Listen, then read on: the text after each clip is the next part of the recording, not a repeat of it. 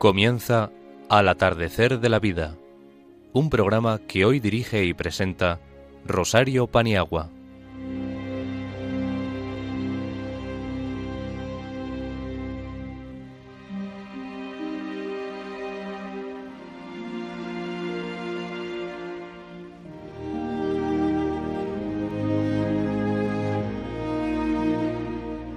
Buenas tardes, queridos oyentes de Radio María. Un mes más estamos aquí y no nos hemos ido. Vamos a seguir juntos el tiempo que podamos continuar.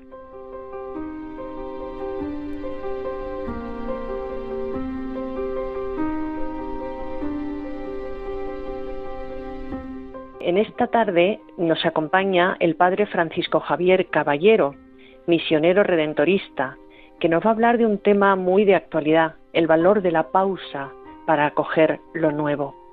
Quien nos habla expondrá la generosidad de los mayores y también otra cara menos luminosa, que es la soledad que aqueja a los mayores. Estas palabras irán precedidas de las de Ágata Fernández, que habla de compartir el bien. Por su parte, Gloria Merino nos va a hablar acerca de la Santa Misa en este monográfico que está desgranando hasta septiembre. Ana Rodríguez eh, vamos, nos va a exponer el duelo, un tema muy interesante en estos momentos. Y también muy de actualidad la propuesta que hace Alberto Bonilla, que es el síndrome de la cabaña, es la concentración en casa después de un evento doloroso y el no querer salir. Esto también os va, queremos, creemos que os va a ayudar mucho.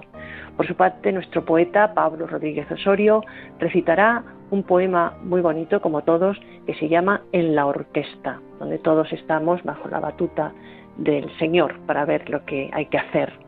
La música seleccionada por Araceli Paniagua en esta ocasión es el Ave María de Caccini, eh, muy fresca, muy bonita y muy mariana porque es la casa de la Virgen.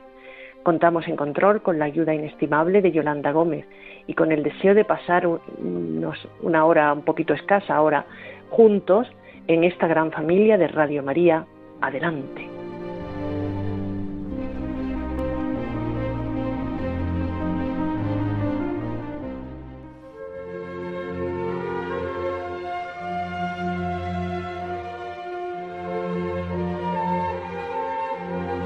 Una voz para este tiempo, con el Padre Francisco Javier Caballero.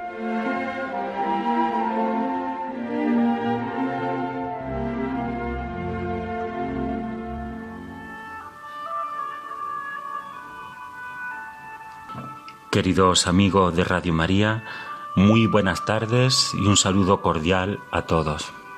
Afrontamos este tiempo ya sí de vacaciones y percibimos en los distintos ambientes sociales y eclesiales cómo el valor de la paciencia está en crisis. La vida que vivimos nos llama constantemente a vivir en velocidad, en vértigo, a acumular muchísimas experiencias, pero no profundizar ninguna. Lejos de vivir, esto sería, como dirían los sabios, malvivir.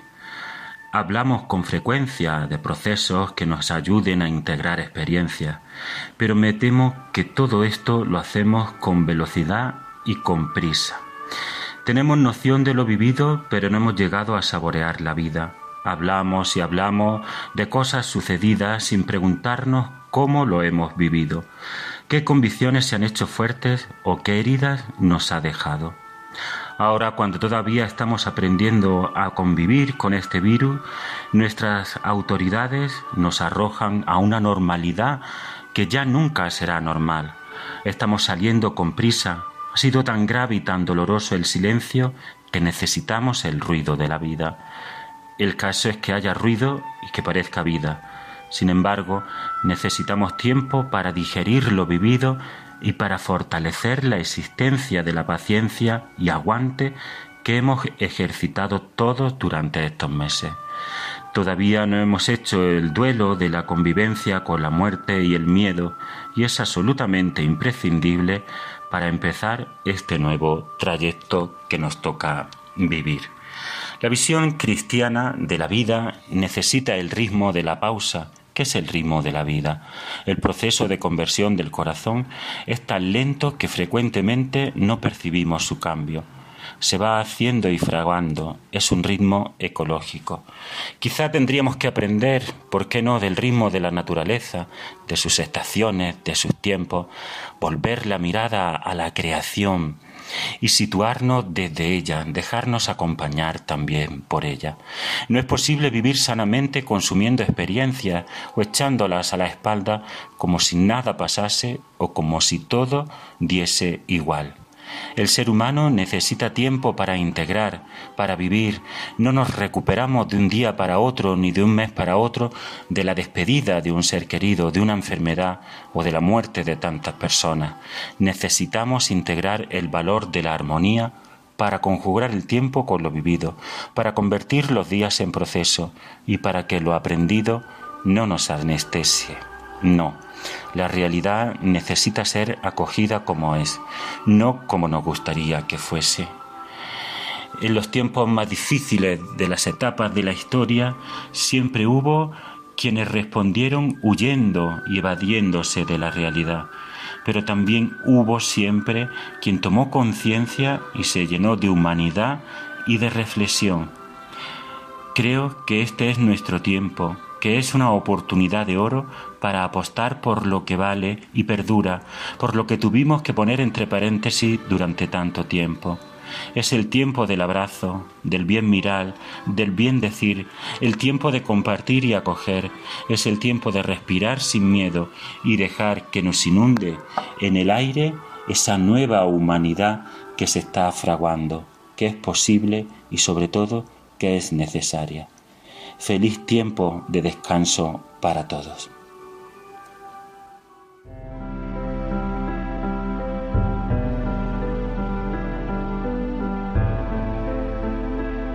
La sabiduría de los mayores con Rosario Paniagua.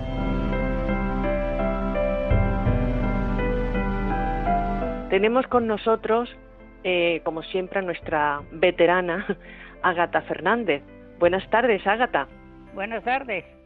Bueno, pues te escuchamos porque traes un tema muy enjundioso, ¿eh? que será de mucha utilidad para todos. Sí, pues agradecidísimas por lo que has preparado. Adelante, Ágata. Buenos, queridos amigos de Radio María, hoy voy a compartir el bien con vosotros. Toda experiencia auténtica de verdad y de belleza busca por sí misma su expansión a cualquier persona que viva una profunda liberación, adquiere mayor sensibilidad ante las necesidades de los demás. Comunicándolo el bien se arraiga y se desarrolla. Por eso, quien quiera vivir con dignidad y plenitud no tiene otro camino más que reconocer al otro y buscar su bien. Cuando la Iglesia convoca a la tarea evangelizadora, no hace más que indicar a los cristianos el verdadero dinamismo de la realización personal. Aquí descubrimos otra ley profunda de la realidad, que la vida se alcanza y madura a medida que se la entrega para la vida de los otros. Eso es en definitiva la misión. Por consiguiente, un evangelizador no debería tener permanentemente cara de funeral. Recobremos y acrecentemos el fervor, la dulce y confortadora alegría del evangelizar incluso cuando hay que sembrar entre lágrimas. Y ojalá el mundo actual que busca a veces con angustia, a veces con esperanza, puede así recibir la buena nueva, no a través de evangelizadores tristes y desalentados, impacientes o ansiosos, sino a través de ministros del Evangelio, cuya vida irradia el fervor de quienes han recibido ante todo en sí mismos la alegría de Cristo. Ágata, te agradecemos muchísimo tus palabras llenas de verdad y de un optimismo fundamentado. Muchas gracias, Ágata. Muchas gracias. Amigos mayores y familia, seguimos en este programa de julio eh, que quiero ir desmenuzando una entrevista que me hicieron antes del confinamiento exclusivamente sobre el tema de los mayores, todos los perfiles que pudimos abordar, fue una entrevista muy larga y me parece importante compartirla con mis queridos oyentes de Radio María. En esta ocasión eh, quería mm, centrarme en dos polos fundamentales. La generosidad que emana de los mayores y en un, en una segundo, un segundo momento de mi intervención eh, también hablar de la soledad que aqueja a los mayores. La persona mayor es generosa porque está acostumbrado a resistir, a tirar para adelante, más allá de sus fuerzas y de sus posibilidades muchas veces, lo que se viene a llamar la resiliencia, que en estos momentos de la pandemia también se han puesto de manifiesto. Los mayores van superando los eventos no previstos porque ya tienen muchas mm, arrugas, muchos pliegues en su vida esto le llama a resistir valientemente. El mayor como estamos diciendo, es un sujeto muy activo en la sociedad. Lo estamos viendo ante situaciones de paro y de otras circunstancias de dolor de los hijos, separaciones, enfermedades. El mayor pone, y lo estamos visualizando a nuestro alrededor, pone su vivienda en ocasiones precaria al servicio del que llega. Comparte su escuálida pensión y su vida con personas que a lo mejor hace años que no estaban en el hogar. Me refiero al regreso, al retorno al hogar, cuando hay situaciones de paro o rupturas familiares. El mayor, en este caso, acoge a personas durante mucho tiempo que no fueron convivientes y en ocasiones, y nos consta, acoge a personas con las que no tuvo relación. Ah, pero es mi hijo, es mi hija, y punto. Desde esta generosidad, el mayor no se plantea más que hacer lo que su conciencia le dicta. Es mi obligación y no hay más. Con una lealtad y un afecto tan natural, tan naturales que no admite fisuras. Las condiciones de vida, cuando el mayor hace este acto de generosidad, que por otro lado no hay otro, eh, no se plantea otro, la vida desde el punto de vista físico empeora, físico. Se comparten metros cuadrados, los que haya, se comparte alimentación, la que haya, el trabajo doméstico aumenta y las posibilidades de relación y ocio con iguales en la jubilación disminuyen. Pero estoy haciendo, dice el mayor, lo que tengo que hacer. Pero, paradójicamente, estas acciones no siempre son agradecidas porque aumenta la tensión hacia el interior del hogar, por la precariedad del que llega, la precariedad del que acoge y porque había tensiones previas al alojamiento. Esto ha supuesto, esta acogida generosa, un cambio brusco de hábitos de vida y esto ha generado incluso a veces malas contestaciones, que consta.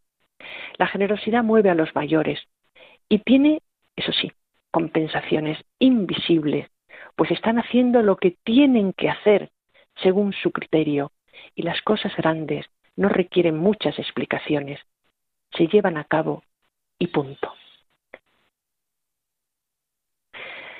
Por razones de, de lo que decíamos el epígrafe, la generosidad y también la soledad de los mayores, voy a entrar en la soledad de los mayores. Ellos dan mucho, pero a veces no reciben mucho. Es un hecho que va en aumento, la soledad de los mayores, por la longevidad creciente, por las barreras arquitectónicas, por la distancia habitacional de los hijos que viven en la periferia y ellos están a lo mejor en el casco antiguo de las ciudades o vivir en distintas ciudades, o sencillamente por desapego. El ritmo trepidante de trabajo de los hijos y haberse convertido ya en una costumbre de los tiempos, el no hacer pausa, el no parar, sobre todo en las grandes ciudades, no así en los pueblos, desatienden bastante a los mayores.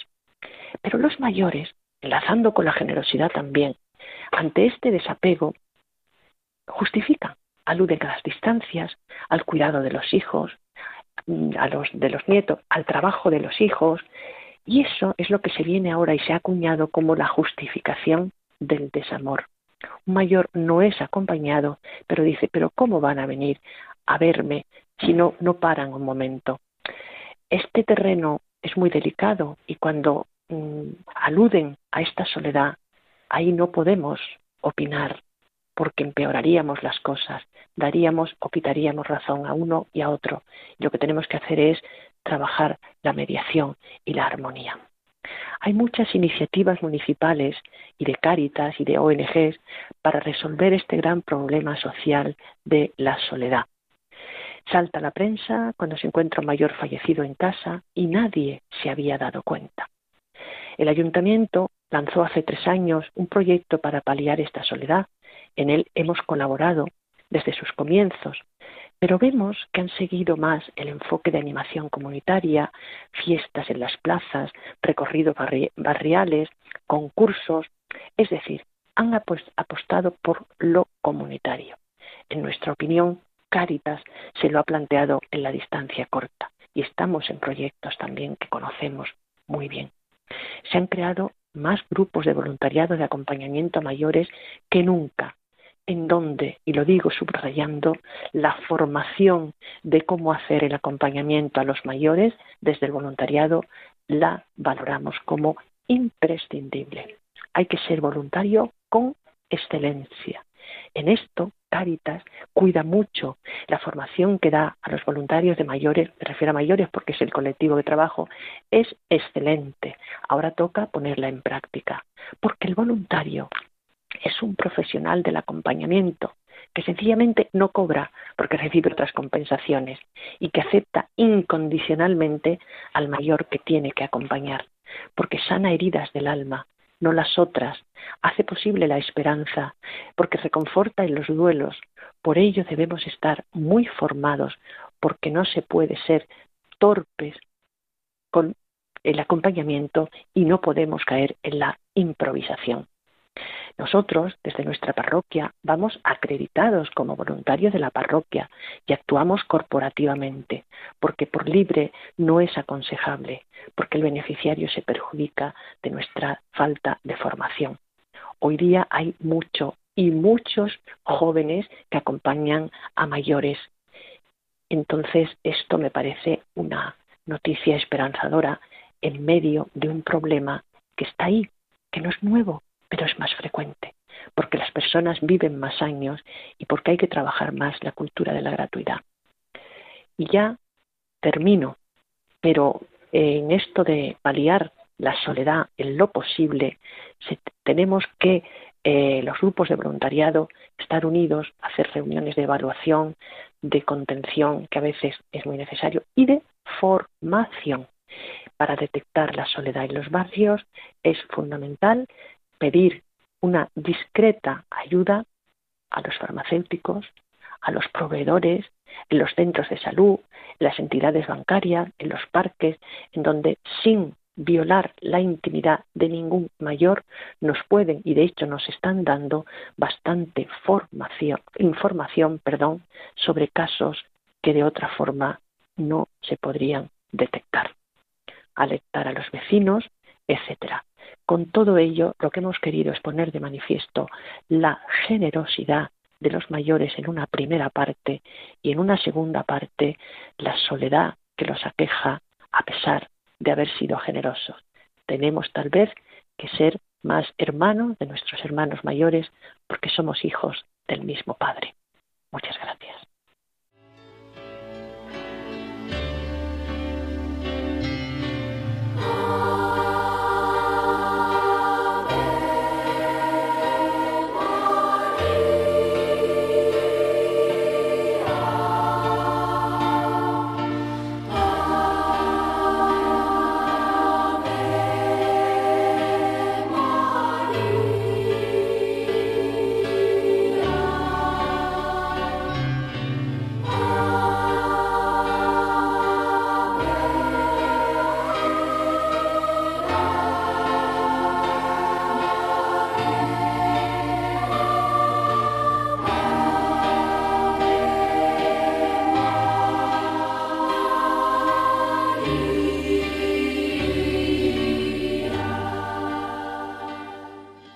Están escuchando Al atardecer de la vida, un programa orientado y dedicado a nuestros mayores.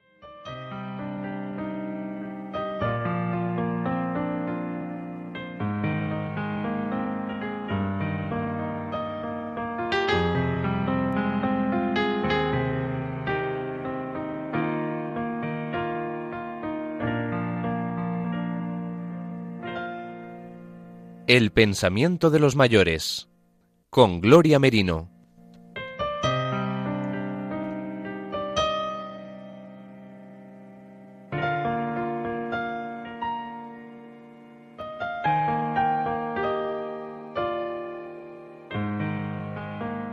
Buenas tardes, Gloria.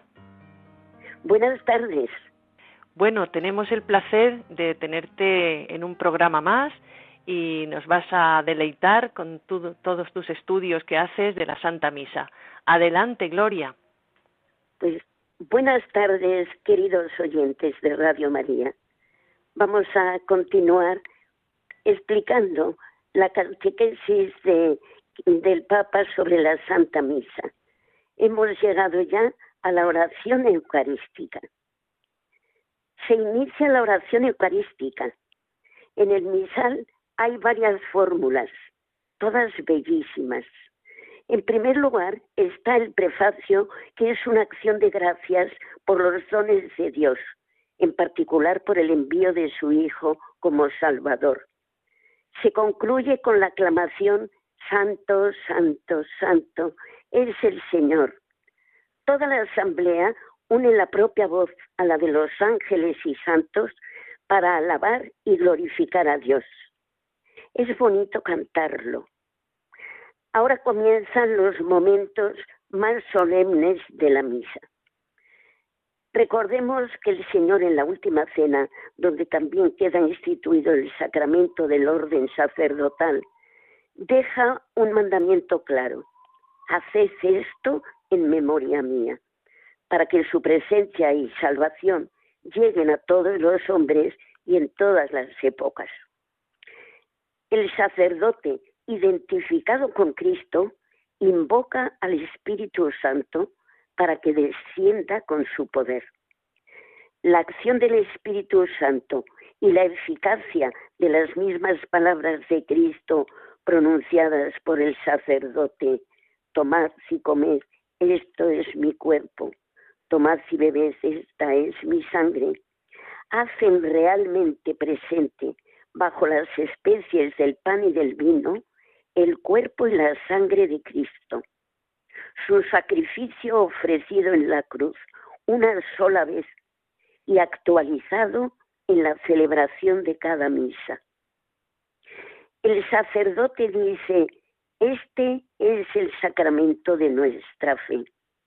Y el pueblo responde con una aclamación que suele ser, anunciamos tu muerte, proclamamos tu resurrección. Ven, Señor Jesús. En la cruz Jesucristo mereció por nosotros todas las gracias. En la misa aplica, distribuye el tesoro de las gracias del sacrificio del Calvario y así sigue la oración eucarística pidiendo a Dios por aquellos que murieron en la esperanza de la resurrección y reunidos todos sus hijos en la perfección del amor, en unión del Papa, del Obispo y de toda la Iglesia, se implora la intercesión de la Virgen, de San José, los apóstoles y santos, y cuantos vivieron en la amistad del Señor a través de los tiempos. Qué bonita frase, vivir y morir en la amistad del Señor. La misa nos enseña a vivir tres actitudes muy propias de todo discípulo de Jesús. Primero, aprender a dar gracias siempre y en cada lugar, no solo cuando todo va bien. Segundo, hacer de nuestra vida un don de amor libre y gratuito. Y tercero, construir una concreta comunión en la iglesia y con todos. Amar y celebrar la misa no solo es estar presente, sino también tomar parte en ella con fe, devoción, contestando a las oraciones, estableciendo contacto con el altar, no siendo unos meros espectadores.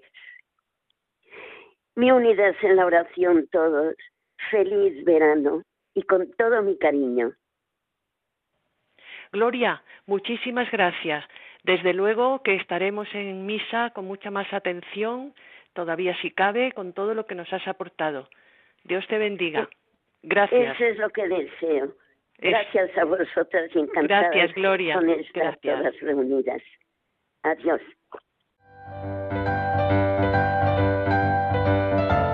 Mayores y familia, con Ana Rodríguez. Buenas tardes, Ana. Hola, buenas tardes. Qué gusto tenerte con nosotros, que nos vas a ilustrar, además en una época en la que el tema que has preparado, desgraciadamente, está muy de actualidad. Cuando quieras, Pues sí. Ana, no te quito ni un de segundo. acuerdo, muchas gracias. En un programa anterior hablamos de las pérdidas y de los cinco bloques en los que se pueden presentar. Os recuerdo que la primera era la de la vida, la segunda era las pérdidas físicas que tiene que ver con la salud, como por ejemplo la ceguera, la sordera, otras son de tipo motor con dificultad de andar, en fin. Había pérdidas emocionales que tienen que ver con el abandono de la tierra, de la propia casa, de pérdidas de amistades o de problemas que se pueden presentar de ese tipo. Había otras de tipo natural, como por ejemplo las que van ligadas al desarrollo normal del ciclo vital, como por ejemplo el paso de la infancia a la adolescencia, a la juventud, a la vejez, y luego las pérdidas de objetos que también ocupan una parte importante de nuestras preocupaciones, como pueden ser de, unas de tipo de trabajo, de situación económica, eh, problemas de tipos médicos como la diabetes, el problema del alcohol, en fin. Pero hoy vamos a hablar de la que considero que es la más importante, que es la pérdida de la vida. Y por eso quiero dedicar este artículo y dado que la actualidad se impone desgraciadamente, deseo haceros llegar algunas consideraciones sobre todo a aquellas personas que están pasando por una situación de pérdida en este momento. Sobrellevar la pérdida de un familiar o de una persona querida es uno de los mayores retos a los que nos podemos enfrentar. La muerte de la pareja o de un hijo o de un familiar puede causar un dolor muy profundo, puesto que el golpe y la confusión que ello provoca puede dar lugar a periodos de tristeza, depresión y hasta de abandono de uno mismo. Todos reaccionamos de forma diferente ante la muerte de un ser querido y echamos mano de nuestros propios mecanismos de defensa para sobrellevar el dolor. Aceptar la muerte de alguien muy cercano es un trabajo que puede llevar desde meses hasta dos años. Y también es verdad que nos ayuda un poco el paso del tiempo, nos ayuda a relativizar, a distanciarnos del problema. Y otro de los aspectos que también nos ayuda es la capacidad de resiliencia de las personas. Aquí quiero hacer una observación. El hecho de ir superando la muerte, de controlar el pensamiento, de ir haciendo vida normal, no quiere decir que olvidemos lo que ha pasado. Lo que no hay que sentirse es culpables. Se trata de ir retomando la vida y de pasar página, que para eso es para lo que sirve el duelo, que es como se llama este trabajo. El duelo es una herida abierta y por tanto requiere un tiempo para curarla hasta su cicatrización. Hay personas que en este proceso pueden tardar más o volverse incluso hasta patológico, pero bueno, vamos a hablar de un duelo normal, porque se necesita tiempo hasta para pasar el trastorno de estrés postraumático que supone la muerte. Esta situación suele ir acompañada de manifestaciones de todo tipo. Las hay físicas, como por ejemplo la pérdida de apetito, la alteración del sueño, el agotamiento. Las hay conductuales, como es el nerviosismo, el aislamiento, la descoordinación de movimientos.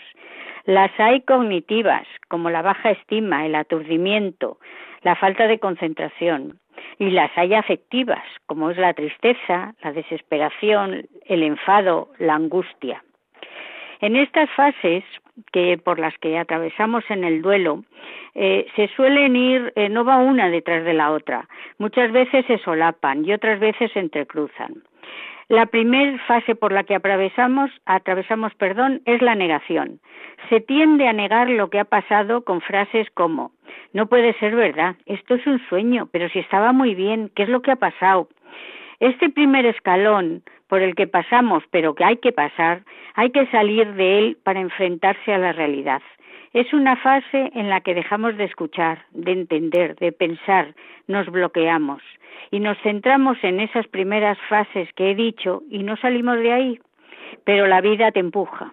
Entonces, la siguiente etapa es el enfado, es la indiferencia, es la ira, se buscan razones de causas o de culpabilidad contra uno mismo o los demás, que se traducen en palabras como yo debía haber hecho, el médico no tuvo en cuenta, debíamos haberle llevado antes al hospital, o frases del tipo de ya decía yo que la moto para un chico tan joven era muy peligroso. Esta fase puede durar entre tres y siete meses. Aparece luego el dolor, que es la tercera fase, el dolor, la tristeza, la apatía, las depresiones esporádicas, incertidumbre ante el futuro. Pero solo cuando se toque fondo y se dé cuenta de que la persona ya no está es cuando se empieza uno a reconstruir. Es bueno exteriorizar los sentimientos, hasta los de rabia, porque presentarse ante los demás como si nada hubiera pasado no es bueno y además no es verdad. La cuarta fase es que aparece una depresión blanda, donde se va aceptando la pérdida de la verdad. Se va entrando en una etapa de aceptación sin oponerse, de conformidad, donde nos vamos dando cuenta de que no depende de nosotros, salvo la aceptación de lo que ha pasado. La vida y la muerte son las dos caras de la misma moneda, y ni la una ni la otra dependen de nosotros, sino de Dios. Y la última es la aceptación y donde uno adquiere una nueva identidad. Se asume la pérdida como inevitable y se empieza a vivir sin la persona que se ha ido. No es fácil aceptar lo que pasó. Pasó y no hay vuelta atrás. Tenemos la alternativa de no aceptar, pero una vez llegados a este punto, la propia naturaleza nos va a empujar a ver la realidad. Y si no la vemos, vamos a pasar y a pagar un precio muy alto. Y este es el último paso, así que todo se acaba. Una persona mm, pasa esta etapa y cuando aparece la esperanza o se asume bien la pérdida, se empieza a vivir con otro sentido. Se ha hecho todo lo que se ha podido porque la vida solamente la puede dar Dios. Nosotros damos lo que podemos. Después quiero decir que en este momento se suele suele ser muy útil el apoyo psicológico de familiares, amigos o bien terapéutico. Hay que ver si las emociones son mínimas o siguen siendo exageradas, puede haber un bloqueo, se le puede invitar a la persona a que nos narre el hecho de la muerte o que lo escriba, ya que muchas veces el relato pormenorizado es catártico, es decir, que lava, que purga, que abre la espita de la emoción y eso ayuda mucho a liberarse y además ayuda también a superar la muerte. No hay, no hay que forzar al doliente a salir tampoco cuando no tenga ganas, hay que hacerlo cuando lo pida ella y hay que salir con la familia, con nietos, para que se distraiga y, nos, y rompa un poco el círculo en el que se ha metido. Pero olvidar no va a olvidar nunca nada, porque eso es imposible. También se puede empezar a ir al cine, se puede aprender, lo que tiene que hacer es aprender a vivir la persona que se fue y se irá independizando emocionalmente de ella. Empezará a tomar decisiones por sí misma y a superar los momentos más críticos, como pueden ser las fechas importantes, las celebraciones, los cumpleaños. En un duelo normal no deben de tomarse fármacos añadidos a los que ya se tienen por situaciones personales, como los de la tensión, la diabetes, el dolor. Los antidepresivos son ineficaces si no existe depresión, en cuyo caso es el médico el que tiene que recetar el que más nos convenga.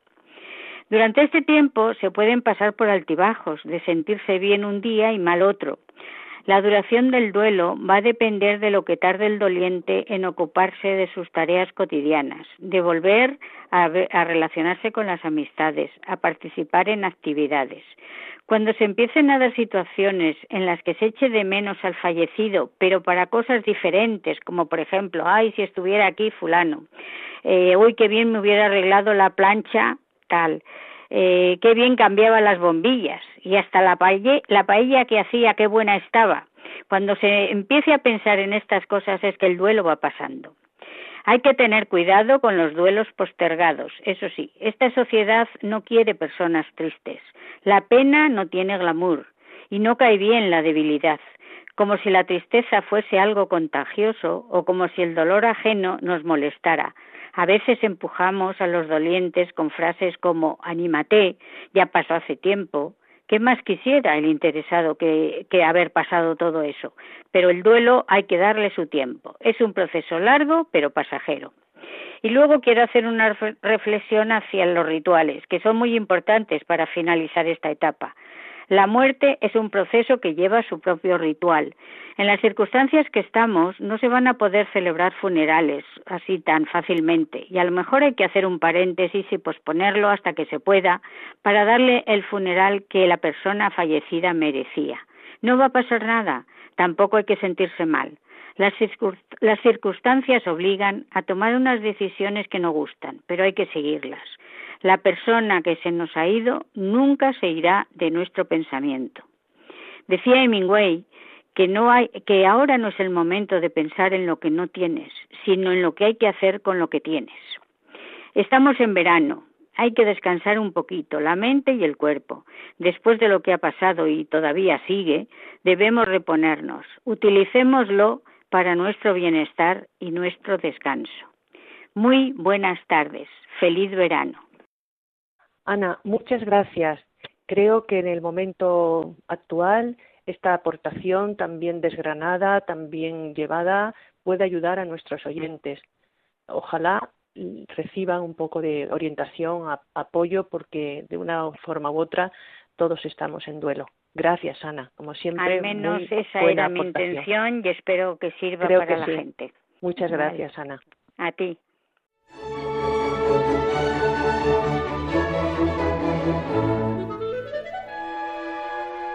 Mente Sana con Alberto Bonilla.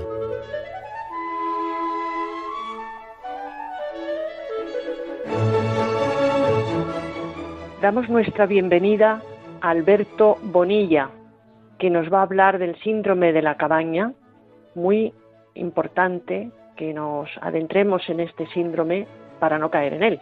Muy buenas tardes y muchísimas gracias, Charo, una vez más por tu generosísima presentación. Hoy venía a hablar del síndrome de la cabaña. Eh, probablemente a estas alturas ya, ya hemos escuchado hablar sobre, sobre ello de alguna forma, en algún lado, mm, algo posiblemente nos suene a estas alturas. Pero, ¿qué es? Quería venir hoy a, dar unas líneas generales sobre, sobre todo esto.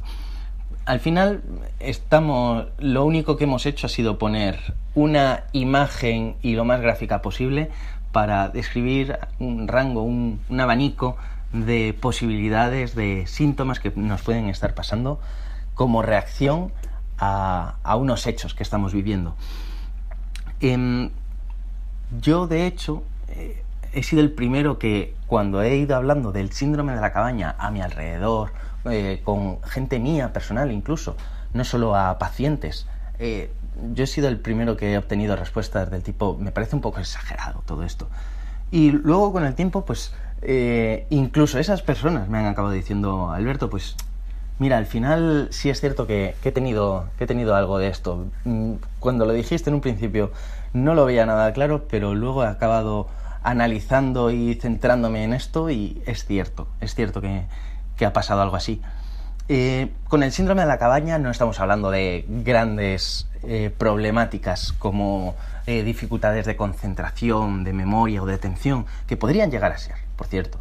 Pero no solo estamos hablando de eso, sino estamos hablando de cosas más cotidianas, pero que están elevadas exponencialmente.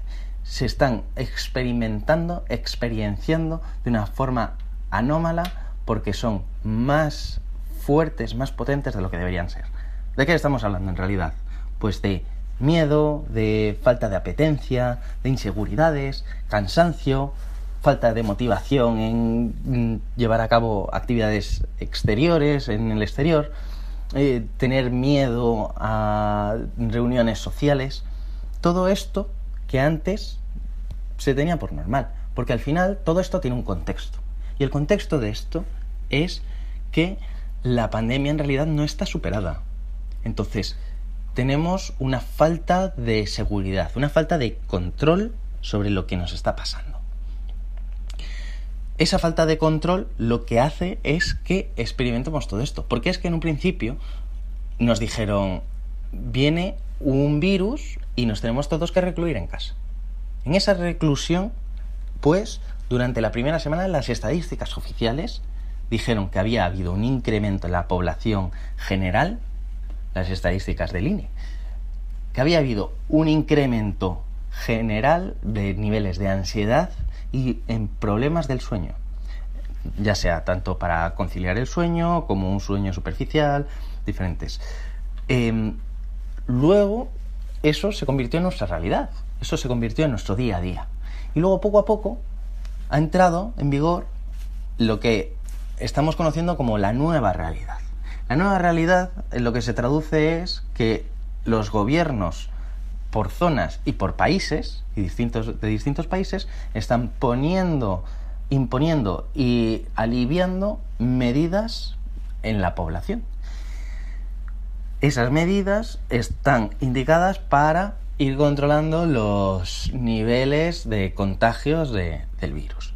Pero al final, insisto, la pandemia no está superada y hasta que no haya una vacuna no se está considerando que todo esto vaya, vaya a estar superado. Entonces, todos estos síntomas que se pueden ir sintiendo, lo que van haciendo es que nos recluyamos en nuestras casas, pero en esta ocasión de manera autoimpuesta en lugar de porque el gobierno diga que siga habiendo un miedo real.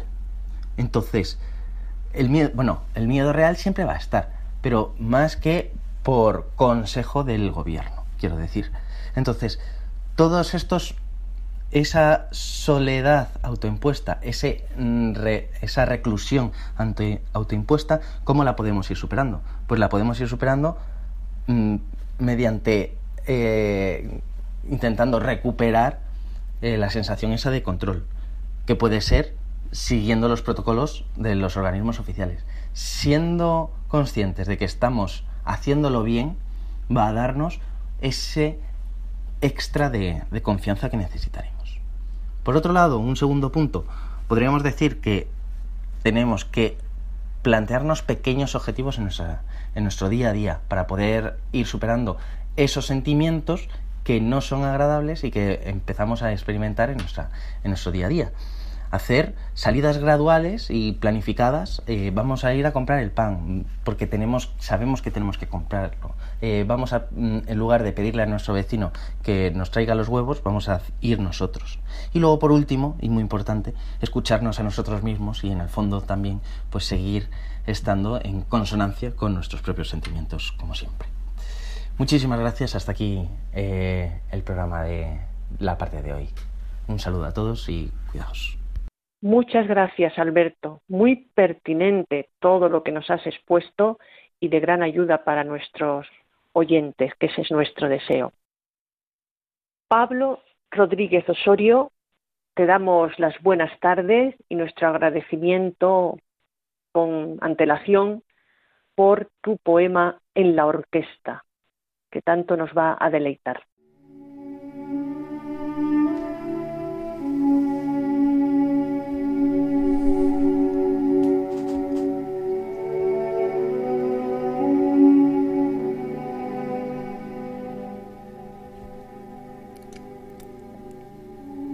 La orquesta, la viola, la trompeta, los platillos, la flauta o el piano necesitan la ayuda de una mano que la armoniosa música interpreta. También una sencilla bandereta. Con su sonido elemental y llano es una simple gota, un solo grano, que ayuda en el concierto y lo completa. Todos juntos alcanzan la armonía y todos, al sonar, la sinfonía elevan al compás de una batuta. Te agradezco, Señor, ser tu instrumento de cuerda, percusión, metal o viento, que tu amorosa música ejecuta.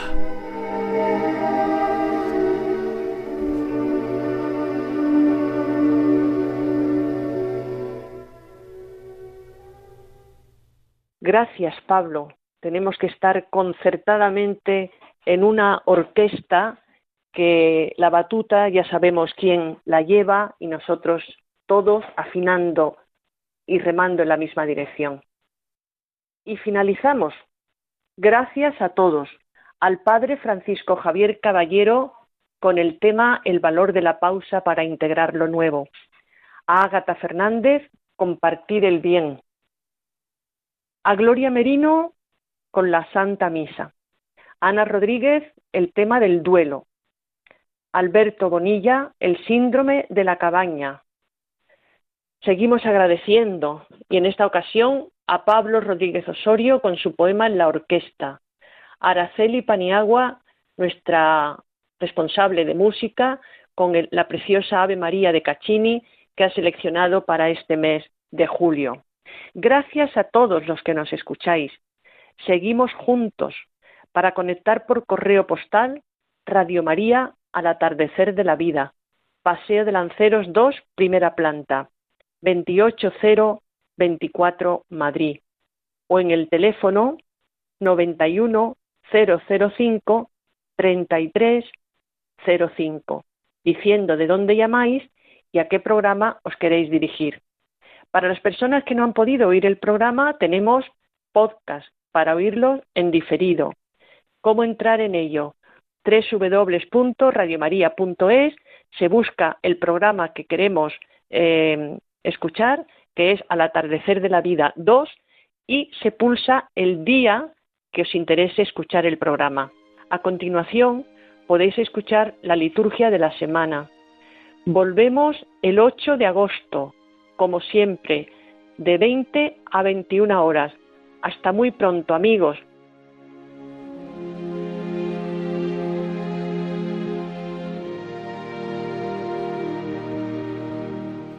Acaban de escuchar Al atardecer de la vida, un programa que hoy ha dirigido Rosario Paniagua.